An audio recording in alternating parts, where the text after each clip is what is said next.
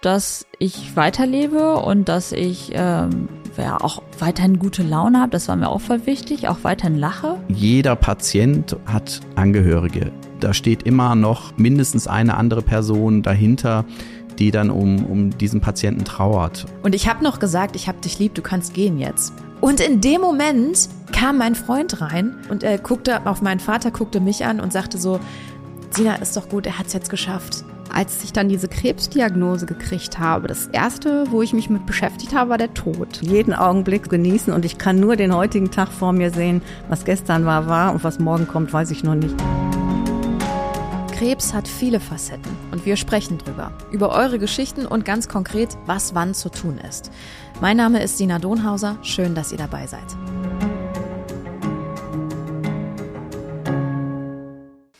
Mir gegenüber sitzt heute eine junge Frau, wunderschön. Sie guckt mich an ähm, durch, ich glaube, es sind grüne Augen. Kann das sein? Ja, grün, ja. Grün-blau. Grün-blau, ja. Wunderschön auf jeden Fall. Ich habe so ein bisschen schon mal auf dem Instagram-Account gestalkt. Ähm, ich weiß, dass sie einen super süßen Hund hat. Mhm. Theo. Theo, genau. Und ähm, dieser Instagram-Account und auch so, wie diese Dame jetzt vor mir sitzt, sieht sie aus wie das blühende Leben. Wache, strahlende Augen, wie gesagt, gucken mich an. Es geht um Alicia aus Paderborn, 27 Jahre alt und sie hat Krebs. Ähm, und zwar ist es bei dir so, dass du Brustkrebs hattest. Es schien also so zwischendurch, dass du diesen Brustkrebs auch bekämpft hattest und dann schlug der Krebs zurück. Mhm, genau. Wie war das für dich? Ja, also es war schon irgendwie ein komisches Gefühl, weil ich gerade eigentlich dachte, dass ich den Krebs besiegt habe. Mhm. Und dann hatte ich plötzlich Hirnmetastasen Mhm. Und ähm, ja, für mich war schockierend.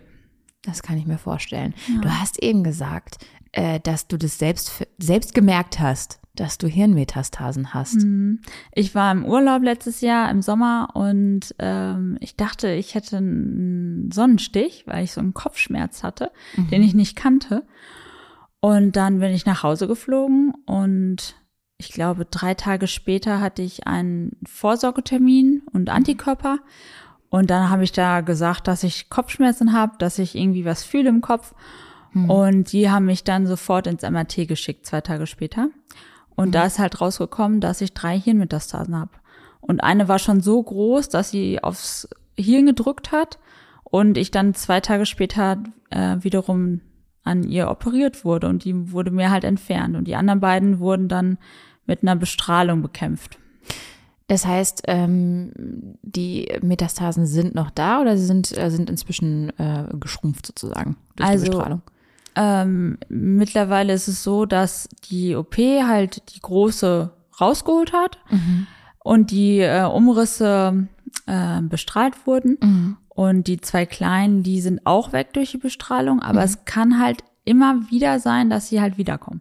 Mhm. Und das ist halt im Moment das Krankheitsbild. Das ist unheilbar. Also es kann immer wieder kommen. Es kann immer wieder dazu kommen, dass eine Hirnmetastase quasi wächst. Mhm. Und deswegen werde ich jetzt auch äh, engmaschig kontrolliert. Also alle mhm. drei Monate muss ich ins MRT und ins CT, mhm. um dann halt zu gucken, ob da wieder was wächst oder halt hoffentlich nicht. Mhm. Und äh, so lange bekomme ich auch die Antikörpertherapie. Das ist jetzt mhm. eine andere, die bekomme ich alle drei Wochen.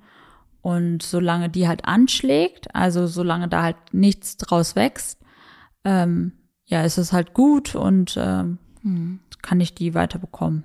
Ja. Ähm, das ist so krass, wie du das erzählst, weil das so fast schon so, ja, ja, ja, und dann ist es halt so und so. Ähm, aber in dem Moment, wo du diese Kopfschmerzen hattest, hattest du da schon irgendwie so eine böse Vorahnung?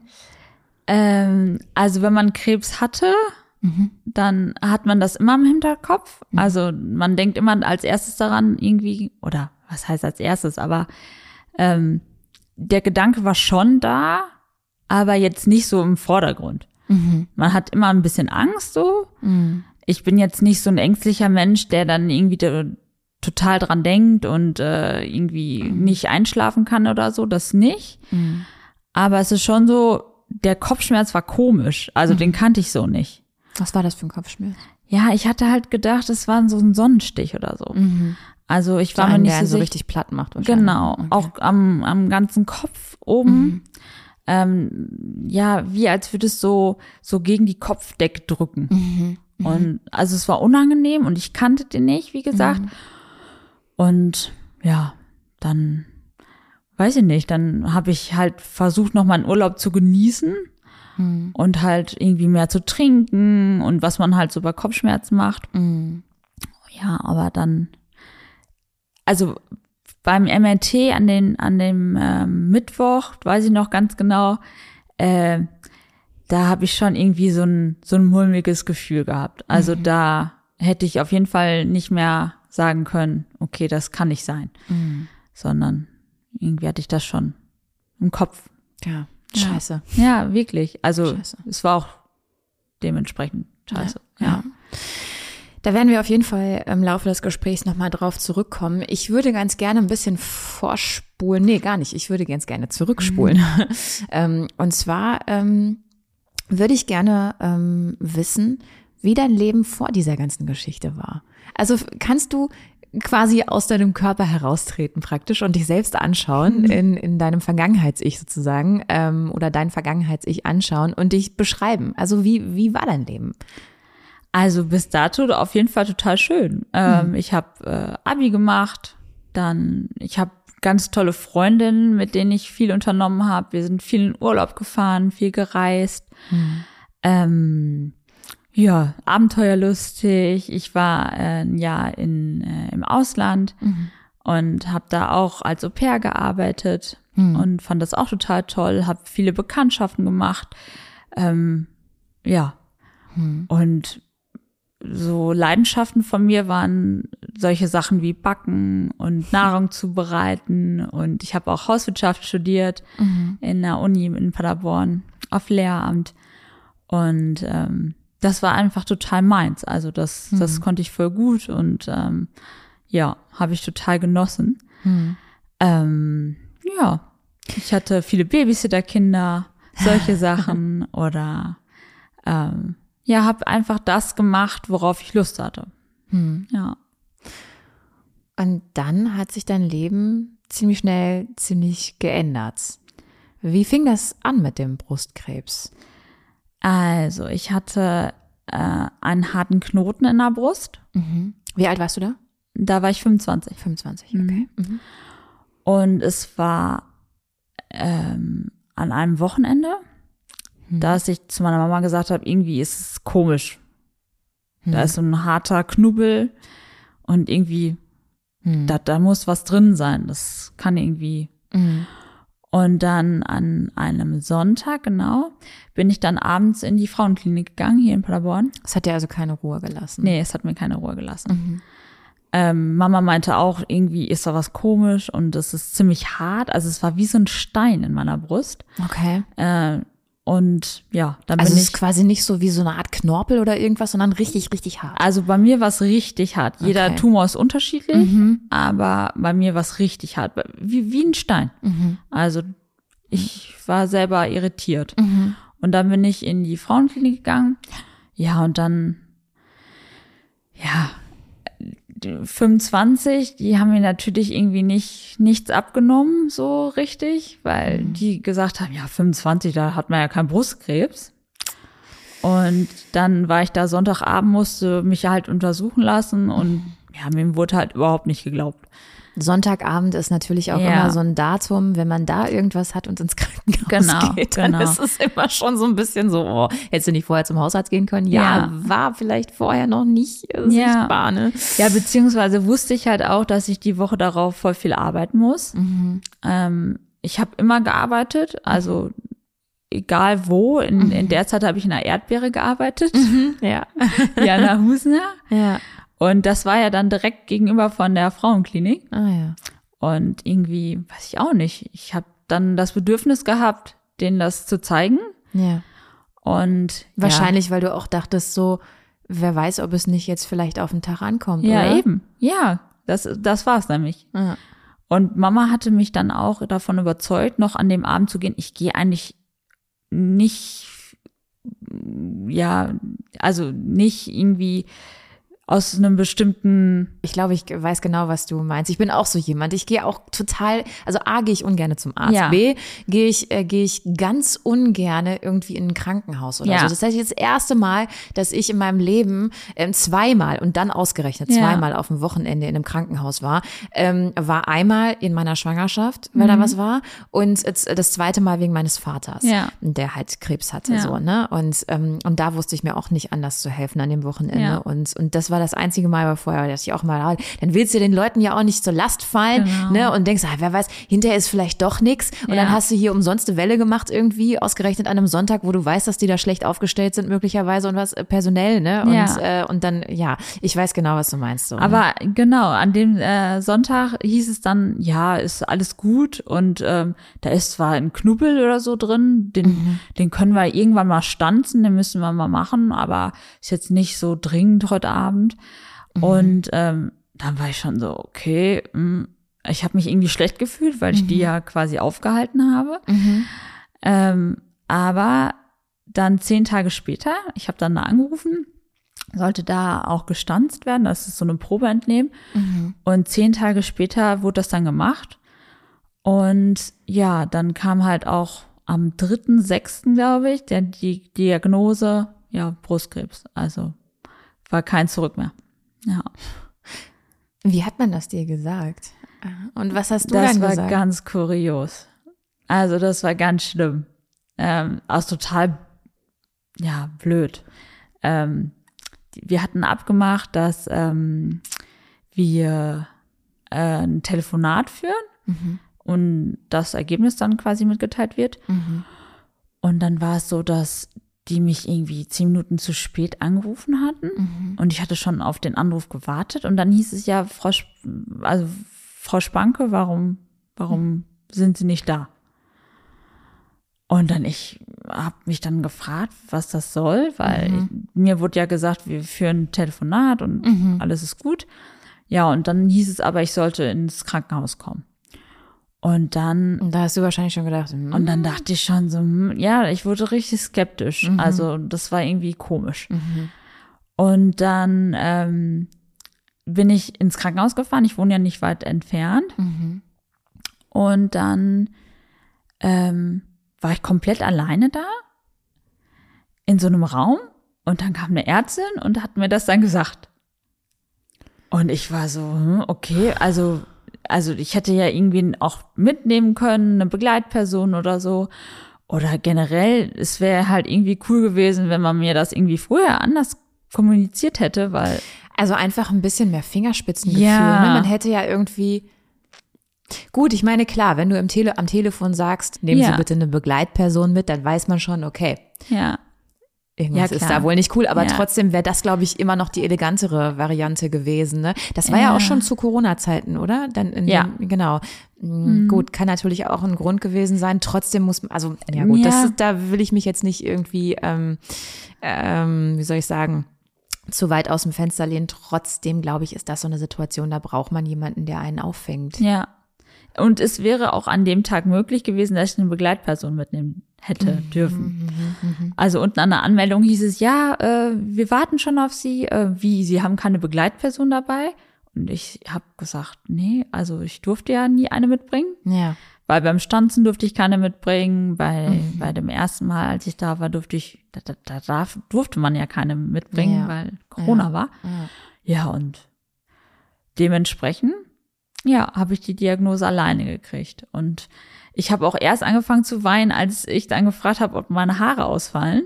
Mhm. Weil ich hatte ganz lange äh, Haare bis zum Bauchnabel Ja, und dann ja, Instagram. ja und die mussten dann halt alle ja irgendwann dann weichen. Ja.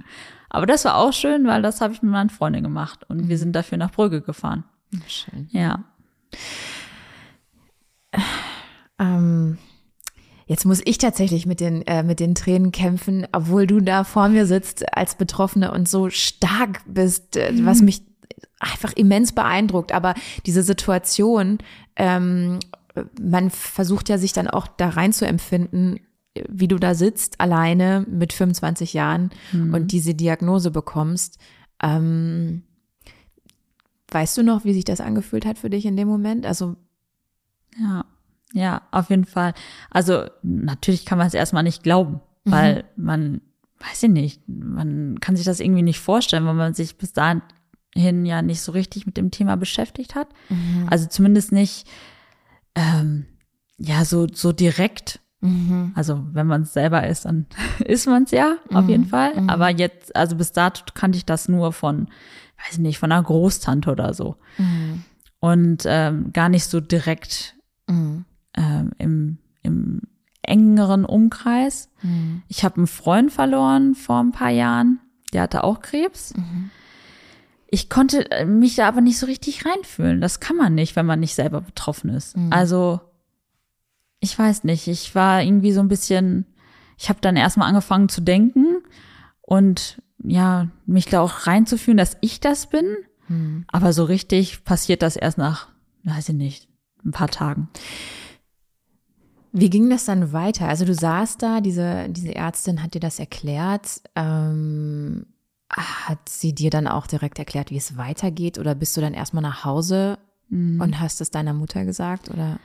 Also das Schöne war, dass eine, ähm, eine, mit der ich Abi gemacht habe, ähm, da ihr Praxisjahr macht und dann halt erfahren hat, dass ich da bin und dann natürlich auch gekommen ist. Mit der konnte ich dann erstmal kurz runterkommen, weil ich dann irgendwie das Bedürfnis danach hatte natürlich. Ja. Und dann hat die Ärztin mir schon relativ viel erzählt. Ich konnte nicht viel behalten, weil Logisch. das ist irgendwie irgendwie alles auf mich eingeprasselt. Ja. Und ich bin dann erstmal nach unten, habe meine Mama angerufen und die ist dann auch gekommen zum Krankenhaus und hat mich dann quasi abgeholt. Ja. Und dann sind wir erst nach Hause gefahren. Für sie war das natürlich auch total schlimm, für meinen Vater auch.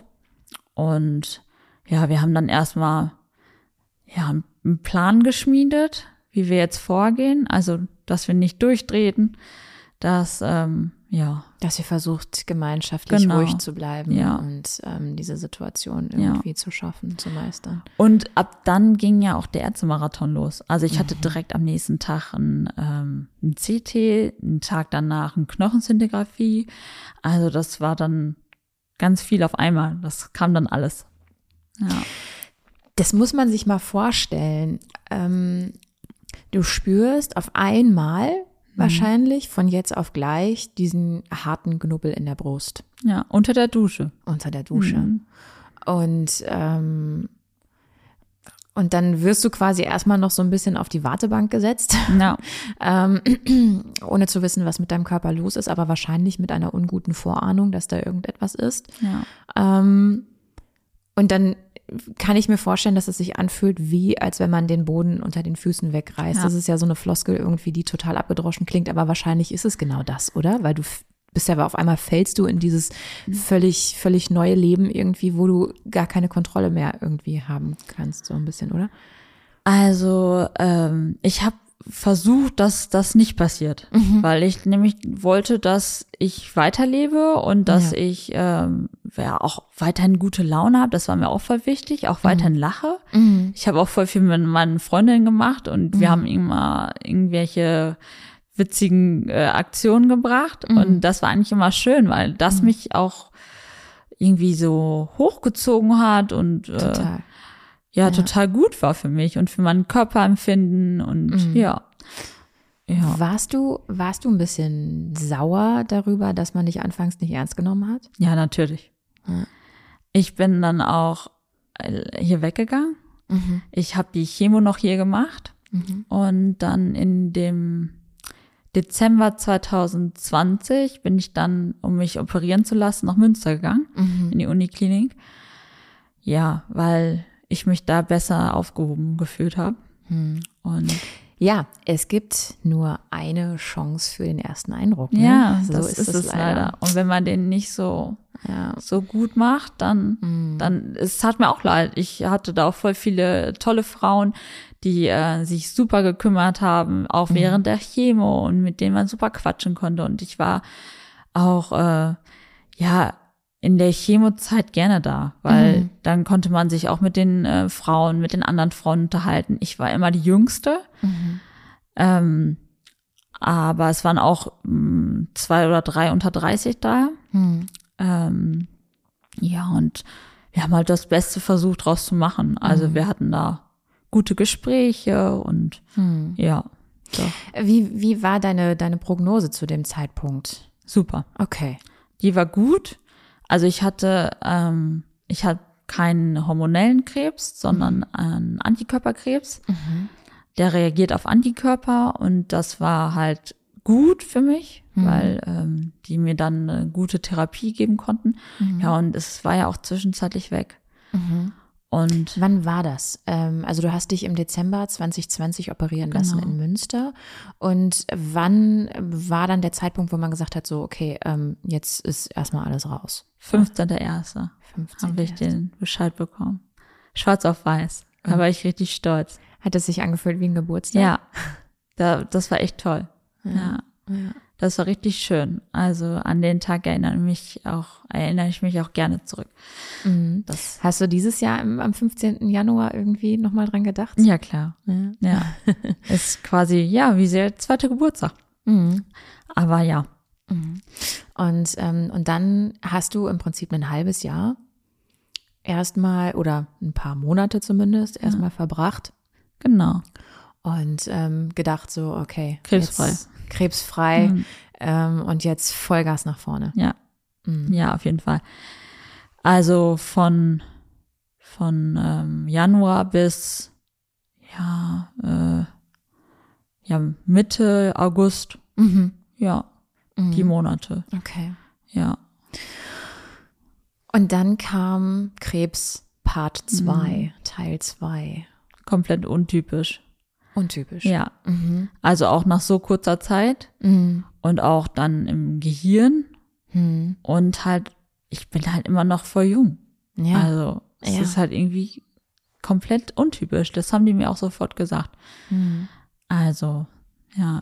Wie macht man das dann? Also wie hast du das entwickelt, dass du so, dass du so ähm, kämpferisch quasi noch, also äh, trotzdem dagegen irgendwie hältst so, ne? Also ich meine, du sagst so, es ist untypisch so. Es Ja. ist so kurz danach, wo man irgendwie dachte, okay, es ist jetzt alles überstanden und dann schlägt, ähm, Entschuldigung, wenn ich das sage, schlägt diese Scheiße wieder zurück Mhm. Ja. irgendwie und man denkt sich so, das kann doch nicht wahr sein. Ja. Mhm. Ich schon wieder ähm, irgendwie, ne, in dem Alter, ähm, so jetzt erst recht irgendwie. Also so wirkst du auf mich, dass du sagst, so jetzt erst recht, jetzt gebe ich dem Ja. Ganzen irgendwie, jetzt, ich lehne mich voll in den Wind, so. Also bei mir ist es auch nicht genetisch. Das habe ich testen lassen, schon beim Brustkrebs. Und das ist halt die Metastasierung quasi im, im Hirn von der, von dem Tumor aus der Brust. Und das ist gut gewesen, weil so wussten die halt schon die Beschaffenheit des Tumors. Und dann wussten die auch, was sie quasi im Kopf erwartet. Und ähm, ja, ich weiß nicht, ich habe das irgendwie nicht eingesehen, dass, dass der mich irgendwie übermannen soll oder besiegen soll oder so. Also äh, ich habe direkt gedacht, okay, das ist jetzt was im Kopf, das kriege ich jetzt auch noch hin.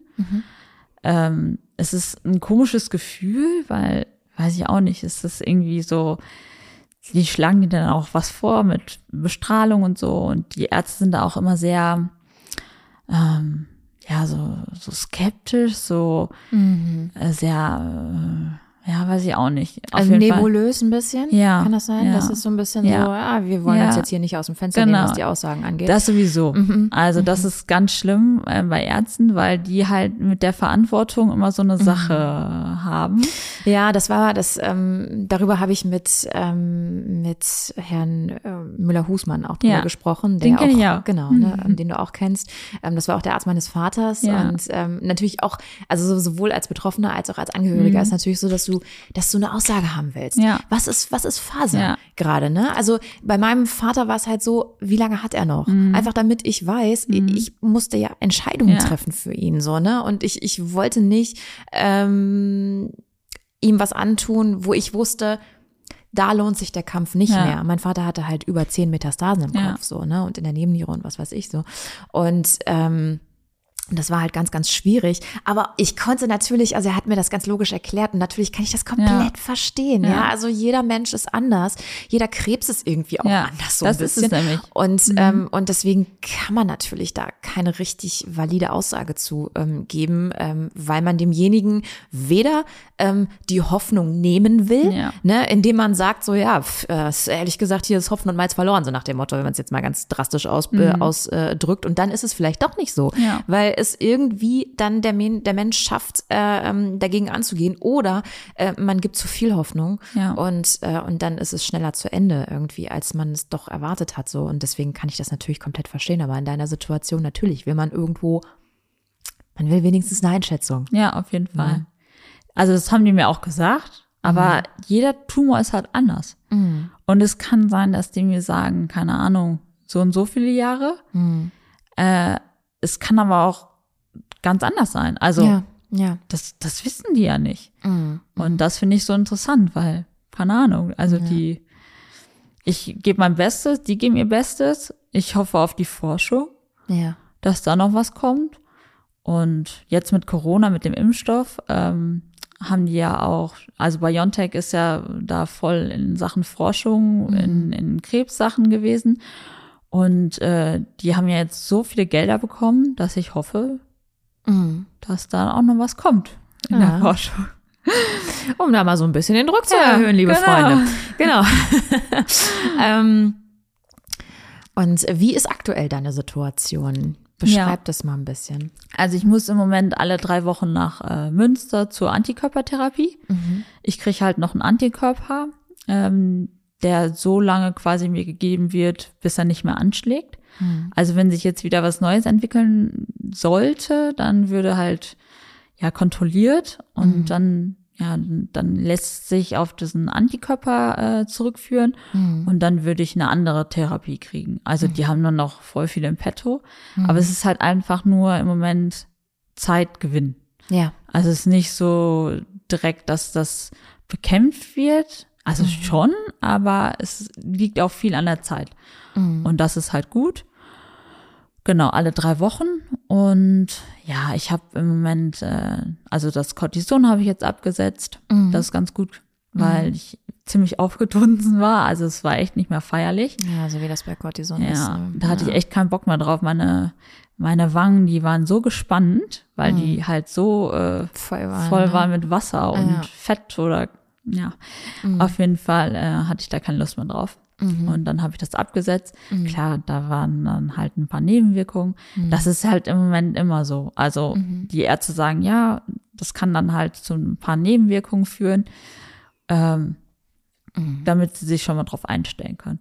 Okay. Und ähm, ja, jetzt aktuell habe ich zum Beispiel, ich nehme ein Schilddrüsenmedikament und ähm, die haben jetzt in meinem Blut quasi festgestellt, dass das zu hoch dosiert war. Wahrscheinlich durch das Cortison, vielleicht gab es da ein Wechselspiel, ich weiß es nicht genau. Auf jeden Fall nehme ich jetzt weniger äh, äh, Schilddrüsenmedikament oder Hormon. Und ja, also alle drei Wochen muss ich dahin und sonst habe ich den ganz, die ganze Woche Therapien. Also dreimal die Woche Physio, damit ich wieder richtig laufen kann oder lerne. Ähm, Ergotherapie habe ich im Moment und zweimal Akupunktur. Der Kampf gegen den Krebs ist ein Vollzeitjob, so Ja. wirkt das auf mich gerade. Ja, es ist wirklich so. Also ich finde es auch manchmal ziemlich anstrengend, wenn ich so zwei Therapien am Tag hatte. Also als gesunder Mensch okay, aber als ja kranker Mensch ist das schon anstrengend. Kann ich mir vorstellen. Also wenn ich morgens irgendwie Ergotherapie habe und nachmittags Physio oder so, ähm, das ist schon Dann weißt du abends, was du getan Ja, hast. ja, wirklich. Ja. Also es ist gut, weil ich mache halt Fortschritte und ich bin voll zufrieden und alles Mhm. ist gut.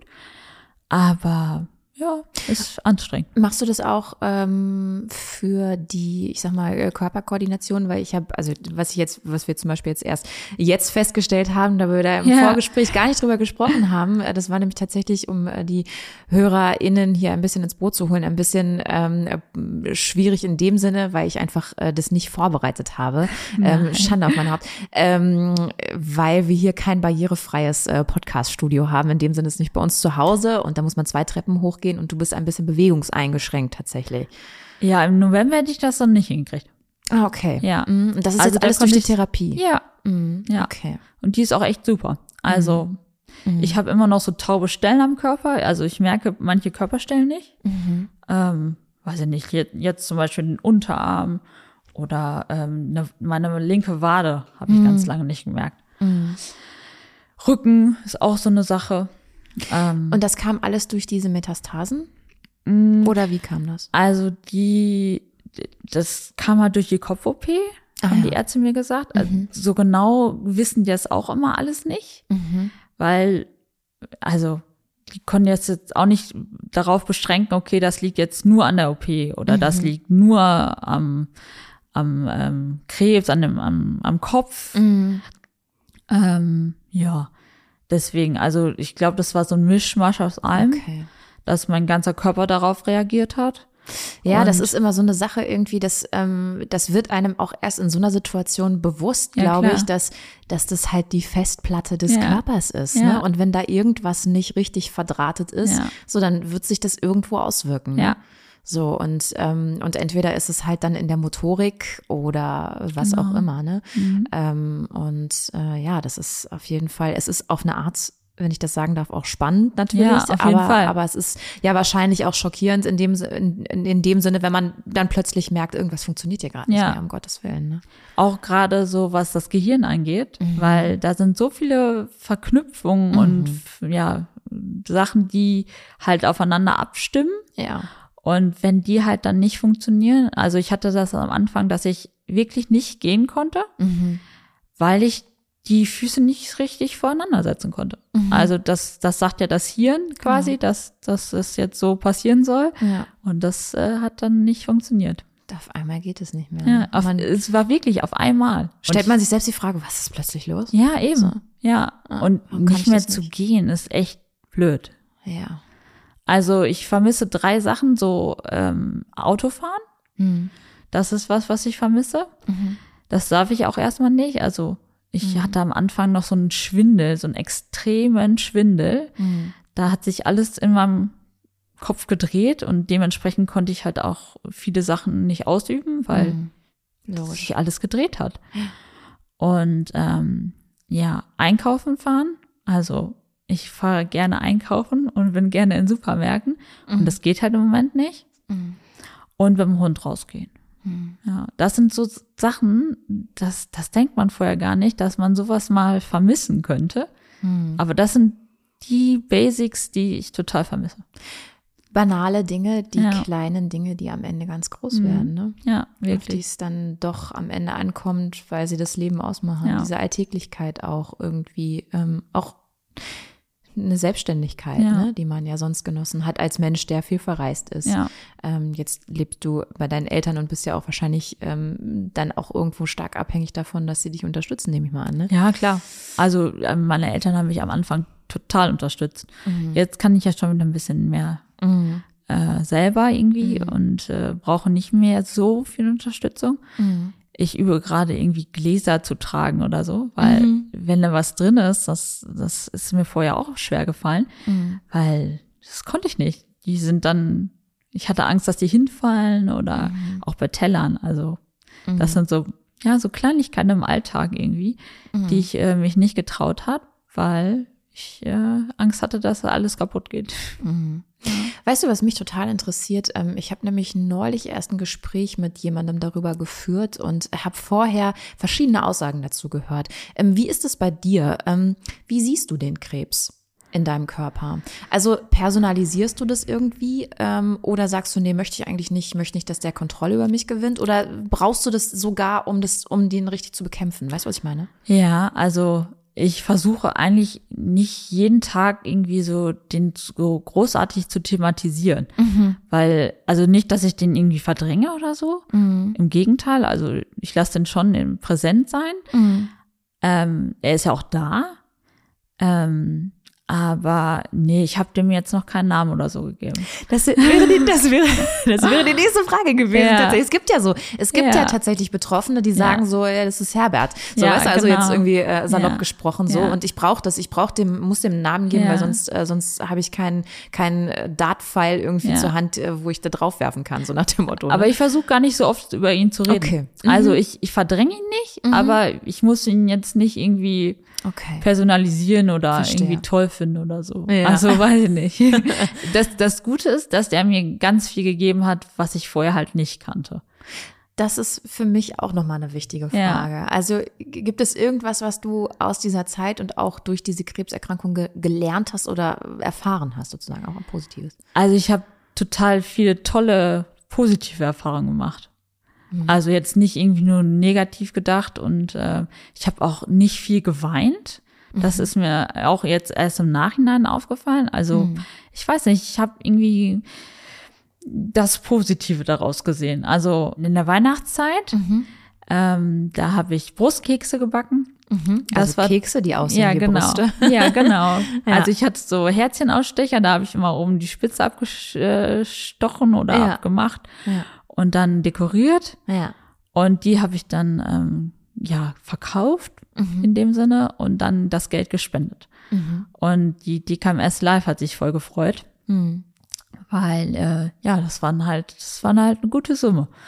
Wie viel war Also das? Über 2000 Euro. Ah, krass. Ja. Krass. Und da war ich richtig froh. Ich habe auch echt viel gebacken, Tag und Nacht.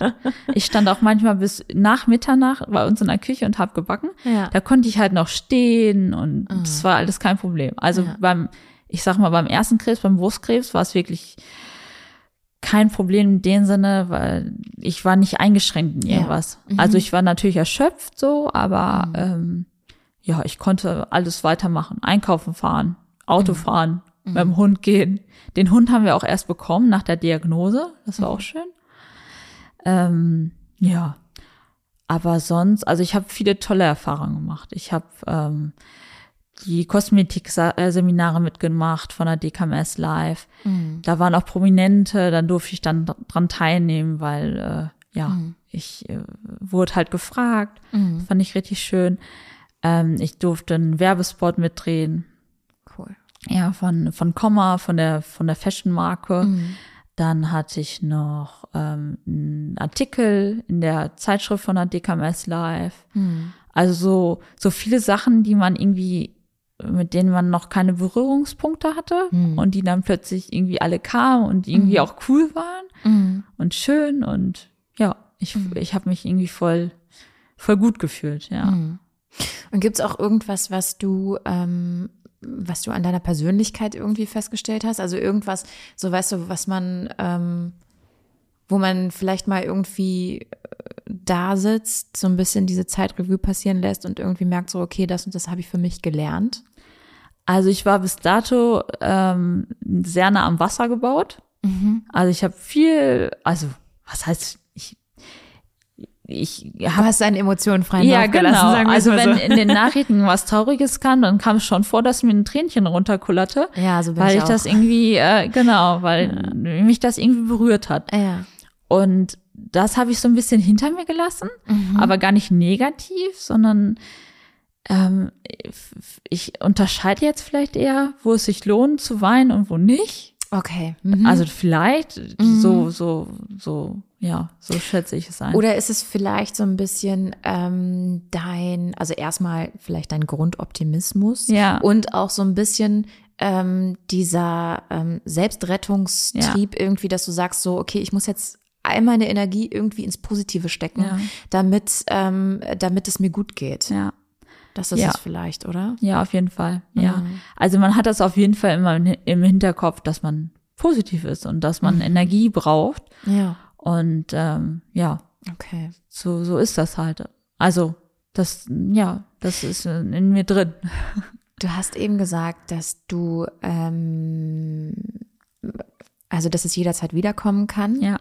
Ähm, und dass es nicht heilbar ist. Genau. Also man spricht ja, soweit ich weiß, von einer, genau, von Mhm. einer chronischen Erkrankung Mhm. praktisch.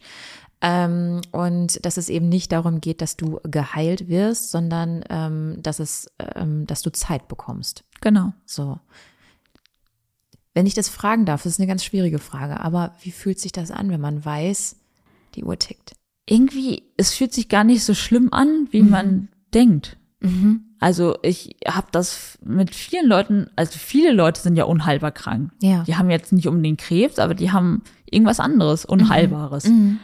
Und an die habe ich mich immer gewandt, beziehungsweise an die habe ich gedacht, weil ich gedacht habe, ja, ich bin jetzt auch eine von denen. Ähm, irgendwie ist es natürlich komisch, also man braucht, man, man verlangt halt nach Zeit. Das Coole ist ja, dass geforscht wird und ich immer noch der Hoffnung bin, dass äh, irgendwas erforscht wird, was mir hilft. Ja, absolut. Ja. Ich, ähm, also ich glaube, ich hatte den Gedanken, dass mich das eher umwirft, aber das war gar nicht so. Hast du irgendwie oder kamen dir direkt Wünsche oder Pläne, wo du dachtest, also das sind die Dinge, die muss ich unbedingt noch gemacht haben oder die muss ich unbedingt noch sehen? Ja, auf jeden Fall. Urlaub. ja, Ja, auf jeden Fall. ja. Will ich nämlich auch denken. Gibt es irgendwelche bestimmten Reiseziele zum Beispiel, die du auf jeden Fall noch machen willst? Also, Also ich, wir haben Freunde auf Sizilien und da muss ich auf jeden Fall wieder hin. schön. Da freue ich mich auch schon wahnsinnig drauf. Ähm, das ist mein erstes Ziel, glaube ich. Ja, und sonst habe ich mir überlegt, irgendwie mit Theo, mit meinem Hund rumzufahren. Also mir einfach, wir haben so einen, so einen Camper-Bully und mich da einfach einzusetzen und dann einfach loszufahren. Ja, genau. Ähm, wie empfindest du Leben und Tod? Es gehört zusammen. Und ja, damit habe ich mich abgefunden und das ist jetzt noch deutlicher geworden. Also es ist halt so, man kann auch irgendwie am, am nächsten Tag von Bus laufen oder Ja. irgendwie anders ums Leben kommen und das gehört irgendwie zusammen und deswegen habe ich mich damit äh, ja abgefunden. Also es, ich trenne das nicht mehr. Ja, total. Ähm, ach, wahnsinnig stark. Es ist einfach richtig, richtig äh, toll, mit dir zu sprechen, wirklich, weil man, ähm, Danke. weil man daraus viel lernt, ja. Ähm, und was mich noch interessiert ist, ähm, hattest du ich sag mal, von außen irgendwie Hilfe bei diesem Prozess? Also ich meine, das, was du jetzt sagst, das klingt so wahnsinnig toll und reflektiert. Ähm, und sicherlich ist es auch ähm, eine Fähigkeit, die du auch vorher schon hattest als reflektierter Mensch, der ganz weltoffen durch die durch die Gegend läuft und durch die Welt reist. Ja, Ja. ist ja tatsächlich so gewesen. Ähm, da entwickelt man ja auch schon so eine Grundstärke. Aber ähm, hattest du in diesem ganzen Prozess auch irgendwie ähm, Hilfe von außen, abgesehen jetzt von deiner Familie natürlich, die dich unterstützt hat ähm, und es noch immer tut, ähm, irgendwelche Seiten, wo du sagst, okay, ich hatte hier irgendwie eine Selbsthilfegruppe beispielsweise, die hat mir unheimlich viel gegeben aus den und den Gründen oder so. Also ich habe ein tolles Umfeld, da bin ich richtig stolz drauf. Ich habe ganz tolle Freundinnen. Ähm, ich musste aber, oder ich hatte oft das Gefühl, dass ich denen auch noch ein bisschen Energie geben musste oder ein bisschen, ja, Unterstützung oder so, damit die dann, das ist ja natürlich auch nicht so ein, so ein tolles, so eine tolle Info, Ja, wenn die Freundin halt an Krebs erkrankt ist. Na klar. Und äh, deswegen habe ich die dann auch versucht, so ein bisschen aufzumuntern. Ähm, nicht, dass wir da immer sitzen und irgendwie weinen oder so, sondern Ja. dass wir, dass mir das auch voll gut tut, ähm, wenn da ganz viel Energie im Raum ist und wir irgendwie was Cooles machen. Und ähm, ja, ich habe halt äh, ähm, also einen Treffpunkt gegründet. Das war jetzt mit Corona so ein bisschen so ein bisschen blöd, aber ähm, für junge Erwachsene mit Krebs in OWL mit einer anderen äh, ja, Betroffenen zusammen. Und ja, wir lassen das jetzt wieder so ein bisschen aufleben, weil Ja, ja, wir waren irgendwie beide mit uns beschäftigt Klar. und Corona hat das irgendwie auch nicht einfacher gemacht und ja, eigentlich ist es ja auch nicht so schön, wenn viele junge Betroffene sich finden in OWL. Also eigentlich will man das ja gar nicht. Ja, genau. aber ja, Aber in dem Moment hilft es wahrscheinlich auch, ähm, also abgesehen davon, dass man seine Freundinnen hat, die Ja. Bezugspersonen sind, Ja. Vertrauenspersonen sind, die einen kennen wahrscheinlich in- und auswendig Ja. und äh, genau wissen, was so los ist. Aber es ist wahrscheinlich trotzdem nochmal schön, mit jemandem zu sprechen, dem man nichts erklären muss, oder? Ja. Also mit einem anderen Betroffenen. Genau, das ist es nämlich. Das ist der Unterschied. Mhm. Also ähm, ich liebe meine Freundin über alles. Mhm. Das ist ganz toll, auch mit denen zu quatschen und auch mal über andere Themen zu reden. Mhm. Aber es ist auch schön, wenn man jemanden Betroffenen dabei hat oder ja, die, die oder der Mhm. äh, einem halt irgendwie von den Themen her vertraut ist und Mhm. ja, mit dem man halt über Krebs redet, ja. Mhm. Das, das mag mal schön sein, aber es mag auch wieder schön sein, über normale Themen zu reden. Der die Mischung macht. Ja, ja, wirklich. Mhm. Weil nur über Krebs reden ist irgendwie auch nicht meins. Ja, also, ja. Naja, jetzt reden wir natürlich gerade darüber. ja, aber ich meine Aber jetzt ja, so jeden Tag oder so. Ja, ja, absolut. das ist weiß, äh, anstrengend, Mhm. finde ich. Ja, ja. Weil ja, ich bin ja auch noch wer anders. Also ich bin ja nicht nur Alicia mit Krebs, Mhm. sondern ich bin ja auch einfach Alicia. Genau, So. du bist ja auch diejenige, die gerne backt, die Ja, gerne genau. reist, Ja, die gerne Menschen kennenlernt. Ja. Ähm, Das Genau. bist du ja auch. ja, eben. Mhm. Ja. Mhm.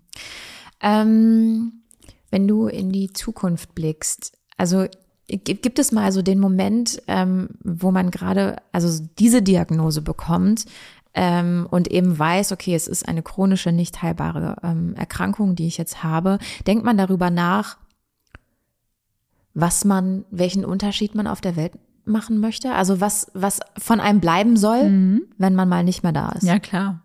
Ja, Was sind deine Gedanken dazu? ja, also ich, ich hoffe, ich hinterlasse einen großen Platz.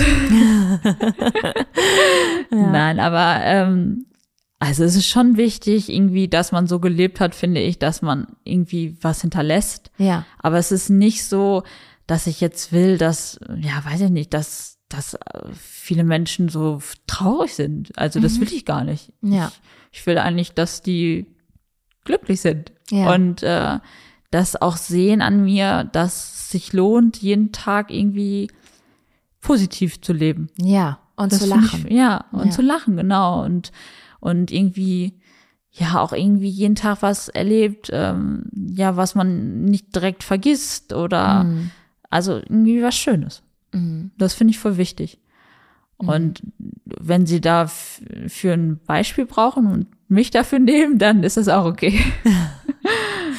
Alicia, ich bin mir sehr, sehr sicher, dass ähm, du jemand bist, der ähm, tatsächlich einen großen Platz Hm. bei jedem in deiner Familie im Herzen irgendwie hat. ähm, Das hoffe ich doch. Weil du so, so positiv bist und äh, so ähm, stark damit umgehst. Habe ich jetzt mehrfach gesagt, das weiß ich, ich wiederhole mich an dieser Stelle, aber ich finde es einfach toll, ähm, wenn man versucht, ähm, da einfach alles, alles gegen anzulehnen, irgendwie, Ja. was man so hat, so, ne? Weil ähm, es nämlich genau das ist, was du sagst. So, ich, ja, du hast Krebs, ähm, ähm, aber du bist trotzdem ja ein Mensch, ja, Ja. also der, der seine Bedürfnisse hat, der irgendwie, ähm, der trotzdem lachen möchte, der nicht nur irgendwie dann jetzt ein Trauerklos ist oder so, sondern das ist halt ein Teil deines Ja. Lebens, so, aber es ist nur ein Teil. Ja, eben. Und es ist auch, es wäre auch traurig, wenn ich jetzt wirklich da so traurig drüber wäre, dass ich mich den ganzen Tag irgendwo einkriechen würde, Ja, verkriechen das- würde und ja. dann traurig wäre. Macht's nicht besser, ne? Nee, das macht's nicht besser. Ich habe ja dann immer noch Krebs. Ja. Ja. Ja, ey. genau. Im Gegenteil, das ist dann im Prinzip ja, Ja. nur nur noch schlimmer.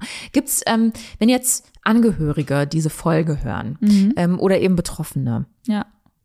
egal ähm, welche Art von Krebs sie haben, aber ähm, und ob Männlein oder Weiblein und egal welchen Alters, was würdest du denen mit auf den Weg geben wollen? Also man, ich habe das schon gemerkt, dass mein Umfeld zum Beispiel äh, sich erst daran gewöhnen musste, wie ich damit umgehe. Okay. Also es gab auf jeden Fall ein paar Leute in meinem Umfeld, die wussten ja auch gar nicht, wie sie mir gegenübertreten sollen, Mhm. weil es äh, irgendwie ja ein anderes Thema war oder irgendwie sie wussten dann nicht mit umzugehen. Das konnte ich auch verstehen, weil man hat ja jetzt nicht jeden Tag mit dem Thema zu tun. Mhm. Ähm, ich würde denen raten, ja, also sie sollen sich nicht verstellen. Mhm. Das ist irgendwie auch wichtig, finde ich. Ja. Also wenn sie jetzt wirklich traurig darüber wären, dann, dann dürfen sie auch weinen oder keine Ahnung, dürfen Ja. sich nicht, also sollen sich nicht verstellen. Ja. Ich finde es auch ähm, komisch, wenn man das tut, weil ähm, wenn man solche Emotionen in sich drin hat, dann, dann muss man die auch rauslassen. Also das ist ja auch von einem selber quasi die, die Bewältigung des Themas. Absolut. Also finde ich voll wichtig. Und ähm, ja, natürlich ist es schöner zu lachen oder fröhlich zu sein. Wenn das ein paar Tage nicht geht, dann dann tut es mir auch leid, weil ich habe sie ja dazu quasi ähm, ja. Ähm, aber so grundsätzlich ist es eigentlich immer schöner, wenn man dann damit umzugehen lernt, zu lachen und fröhlich zu sein und dann auch vielleicht der Person, also mir in dem Sinne, auch ein bisschen zu schenken, zu geben. Ja. Ähm, ist es vielleicht so, dass dann in dem Moment, also du hattest jetzt gesagt, so die, deine, deine, auch deine vertrauten Personen wussten im ersten Moment vielleicht nicht alle direkt, wie sie damit umgehen sollen. Ist dann vielleicht auch, also das versuche ich jetzt so ein bisschen rauszuhören, so ein Rat in Anführungsstrichen, ähm, ähm, vielleicht den, den Betroffenen oder Angehörigen gegenüber, wie auch immer, vielleicht einfach Unsicherheiten ganz einfach auszusprechen, wenn Ja. sie da sind. Ja. Also ich, ich stelle mir das jetzt irgendwie vor, wie das als Betroffener ist und man ist so irgendwie dieser pinke Elefant im Raum und keiner weiß genau, ähm, was sage ich jetzt, Mhm. Ja. äh, ne? Also irgendwie und und dann vielleicht einfach zu sagen so, du weißt du was, ähm, wenn du irgendwie unsicher bist oder so, dann sag das ruhig oder wenn du Fragen hast, dann frag ruhig. Ähm, ich versuche es dir zu beantworten und Genau. ansonsten machen wir jetzt einfach einen Haken dahinter und äh, gucken irgendwie zusammen, was weiß ich, Ja. Irgendwie eine Serie oder was auch immer war. Ja, ja also das stimmt. Ähm, viele haben aber Hemmung vor dem Thema Ja. Krebs. Ja, wahrscheinlich, weil sie dich auch nicht traurig machen wollen. Ja, Oder? genau. Aber das, das macht mich gar nicht traurig. Ja, also man kann okay. mich ruhig alles fragen. Das Ja. Mhm. ist überhaupt kein Thema für mich. Ich finde es sogar besser, wenn ich dann die Fragen beantworte Mhm. und dann halt auch so gut, so fachspezifisch, wie ich das machen kann, Ja. äh, das, das beantworten kann. Mhm. Ich finde es schlimmer, wenn dann so Halbwissen im Raum steht. Ja. Das ja, ist ja, irgendwie, das bringt irgendwie auch niemandem was. ja. Egal, Also, ob es, ob es vom Fach ist oder ob es Genau. emotionales Halbwissen ist, Ja. weil derjenige vielleicht gar nicht weiß, was in dir vorgeht. Ja. Er denkt vielleicht, du bist äh, total traurig und deswegen Ja. weiß ich jetzt gerade nicht, wie ich damit umgehen Ja. soll, weil ich natürlich jetzt nicht irgendwie ähm, psychosozial äh, irgendwie ähm, Ja, genau. ausgebildet wurde, so, aber vielleicht bist du gar nicht traurig, vielleicht Nee. möchtest du einfach nur lachen. Ja, genau. Ja. So ist es ganz oft. Also ich hatte noch nicht äh, eine Frage oder so, die mich dann irgendwie so runtergezogen hat, dass ich dann nicht Ja. mehr weiter darüber reden wollte. Und Also- selbst wenn, kannst du es ja auch sagen. Ja, dann, ne? eben. Dann sagst du einfach, nee, ähm, du heute. Muss nicht sein. Genau, heute muss man nicht sein. Heute gehen wir mal irgendwie um Block Ja. oder so. Ja, Ja. und äh, zum Thema ähm, gefährliches Halbwissen, auch was so das ähm, Fachmedizinische angeht, kann ich an dieser Stelle ähm, unsere HörerInnen mit ins Boot holen. Ich gucke gerade auf deinen Rucksack und sehe einen immens großen Ordner mit ganz vielen Unterlagen. Und das ist noch nicht alles. Das ist noch nicht alles. Ja. Ich habe es mir schon gedacht. Also ich glaube, dass du in dieser Zeit ähm, dir so einiges an Fachwissen angelesen Mhm. Ja. hast, zwangsweise. Ähm, und das kann ich mir gut vorstellen. Das werde ich ähm, auf jeden Fall mir auch nochmal zu Gemüte führen, Ja. ähm, mir das mal so angucken, was du da an Unterlagen hast. Alicia, ähm, wir sind am Ende unserer Folge angelangt. Ähm, wenn du noch irgendetwas sagen möchtest, kannst du es an dieser Stelle gerne tun. Bleib positiv. Sehr gut. Ich danke dir vielmals, dass du ähm, dir Zeit genommen hast und ähm, dass du äh, heute diese Ausnahme gemacht hast, über so lang und intensiv über deine Krebserkrankung zu sprechen. Aber ich gucke in dein Gesicht und auch wieder lachst du und ähm, das ist wunderbar. Ja, muss man. Genau. Vielen Dank. Ja, vielen, vielen Dank für deine Zeit, äh, für deine Kraft. Ähm, du bist eine Inspiration, Danke.